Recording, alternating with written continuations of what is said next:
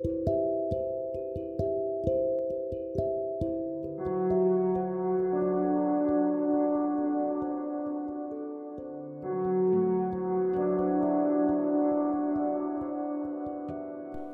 aventures fantastiques de Sacré-Cœur, Les fantômes du Père Lachaise, d'Amélie Sarne et Laurent Audouin.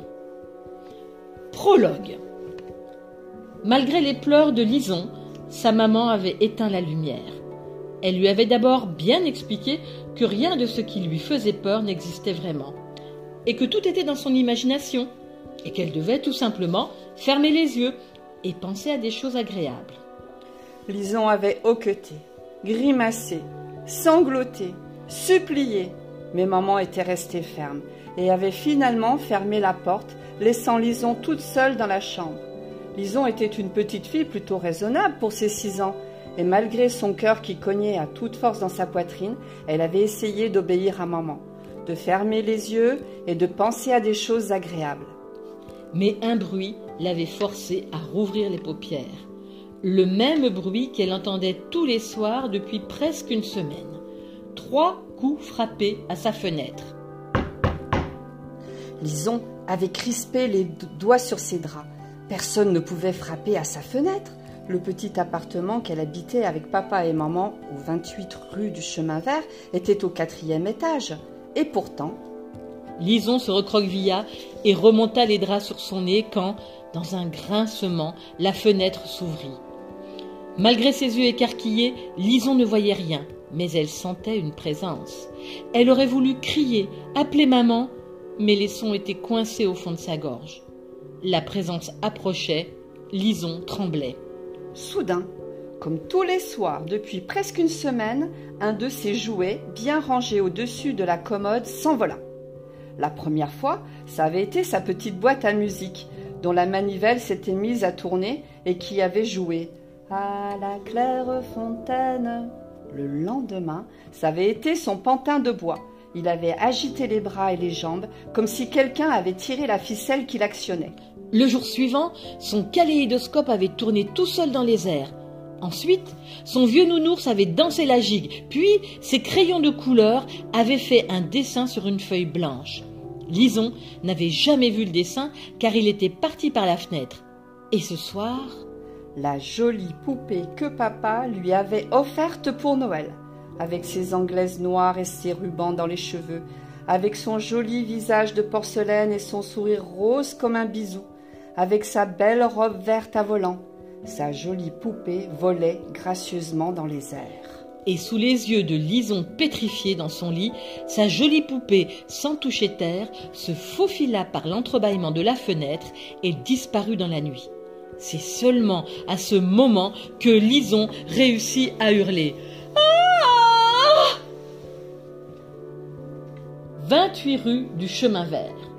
Sacré-Cœur Sacré-Cœur Madame Finelouche, les mains sur les hanches, criait à plein poumon devant la porte de l'immeuble.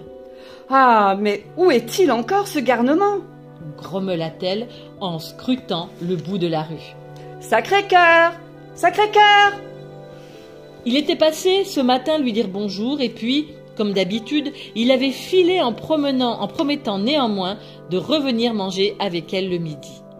Elle avait donc préparé un hachis parmentier, c'était le plat préféré de Sacré-Cœur, et une tarte aux pommes.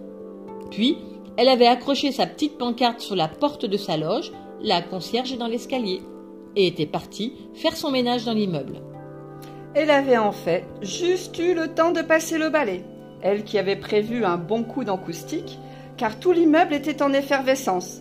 On racontait que la petite Lison du quatrième était très malade. C'est M. Parocchio qui lui en avait informé Mme Finlouche. À voix basse, et en se lissant la moustache tous les deux mots, il lui avait glissé. La petite est devenue toute bleue en l'espace d'une nuit. Les meilleurs médecins sont à son chevet. Madame Finlouche avait hoché la tête, mais elle n'avait pas accordé beaucoup de crédit à cette histoire. Si des médecins étaient entrés dans l'immeuble, elle l'aurait forcément su. Elle était la concierge tout de même. Peu de temps après le départ de M. Parocchio, l'élégante mademoiselle Mulot était descendue à son tour. La main sur la poitrine et en battant des cils, elle avait susurré à Madame Finelouche. C'est évident, la petite se meurt d'amour. Puis elle était partie, en claquant des talons et en serrant contre elle l'un des romans à l'eau de rose qu'elle ne quittait jamais. Madame Finelouche n'avait pas pu s'empêcher de penser que quand même la petite Lison n'avait que six ans. Ensuite, Madame Moscovitch était venue se plaindre en roulant les airs. Les cris de l'enfant m'ont empêché de dormir. J'habite à côté d'un cimetière pour être calme. Alors, si vous ne vous débarrassez pas de ces locataires indésirables, c'est moi qui quitterai cet immeuble.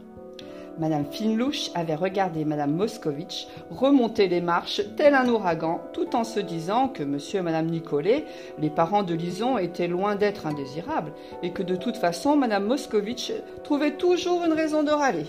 Tout ce bruit est insupportable, c'est infernal.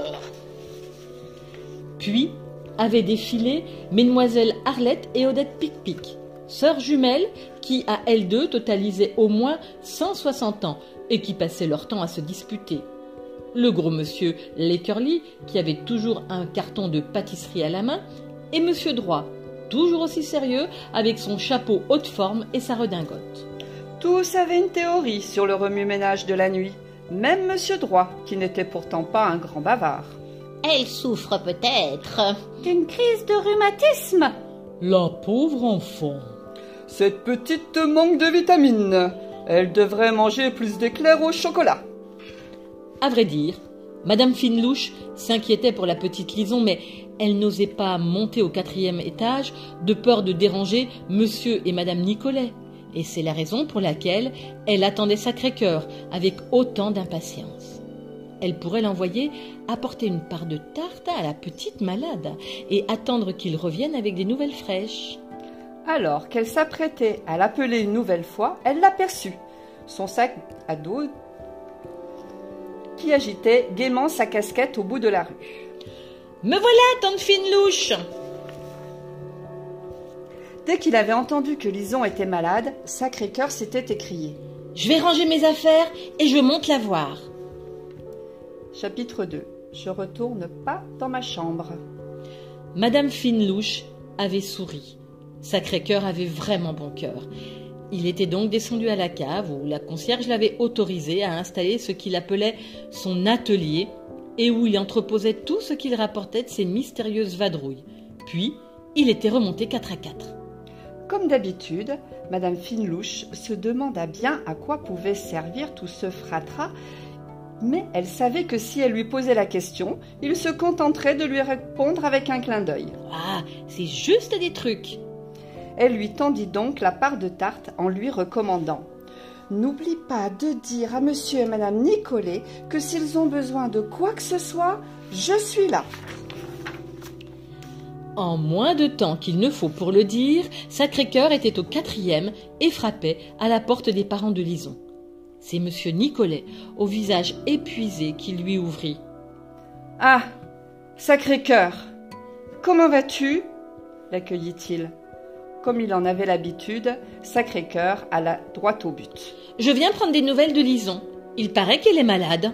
Entre dit monsieur Nicolas en s'effaçant. Lison n'est pas vraiment malade, mais tu peux peut-être essayer de la ramener à la raison. Lison n'était pas dans sa chambre. Elle refusait d'y retourner. Elle était emmitouflée dans une couverture sur la banquette du petit salon de l'appartement. Avec un grand sourire, Sacré-Cœur s'assit à côté d'elle et lui tendit la part de tarte. Lison le fixa quelques instants de ses grands yeux bleus avant de se jeter sur la pâtisserie et d'y mordre à pleines dents. Madame Finelouche avait toujours été une excellente cuisinière. C'est en se léchant les doigts que Lison expliqua son problème à Sacré-Cœur. Je veux plus jamais retourner dans ma chambre. Bien un fantôme, affirma-t-elle. Sacré-Cœur n'eut pas du tout la même réaction que les parents de Lison. Il n'essaya pas de la raisonner, ne tenta pas de lui expliquer que les fantômes n'existaient pas, ne soupira pas et ne s'énerva pas. Il se contenta de hocher la tête et d'écouter tout ce qu'elle disait, car Sacré-Cœur croyait aux fantômes. Et aux vampires, et aux loups-garous, et aux sorcières, et à tous les phénomènes qui font habituellement sourire les grandes personnes, quand elles ne haussent pas les épaules en secouant la tête. Il n'avait pas la preuve que les fantômes existaient. Il y croyait, c'est tout, et il était prêt à en rencontrer un. En fait, l'histoire de Lison allait peut-être lui donner enfin l'occasion de tester les trucs qui se trouvaient dans son atelier.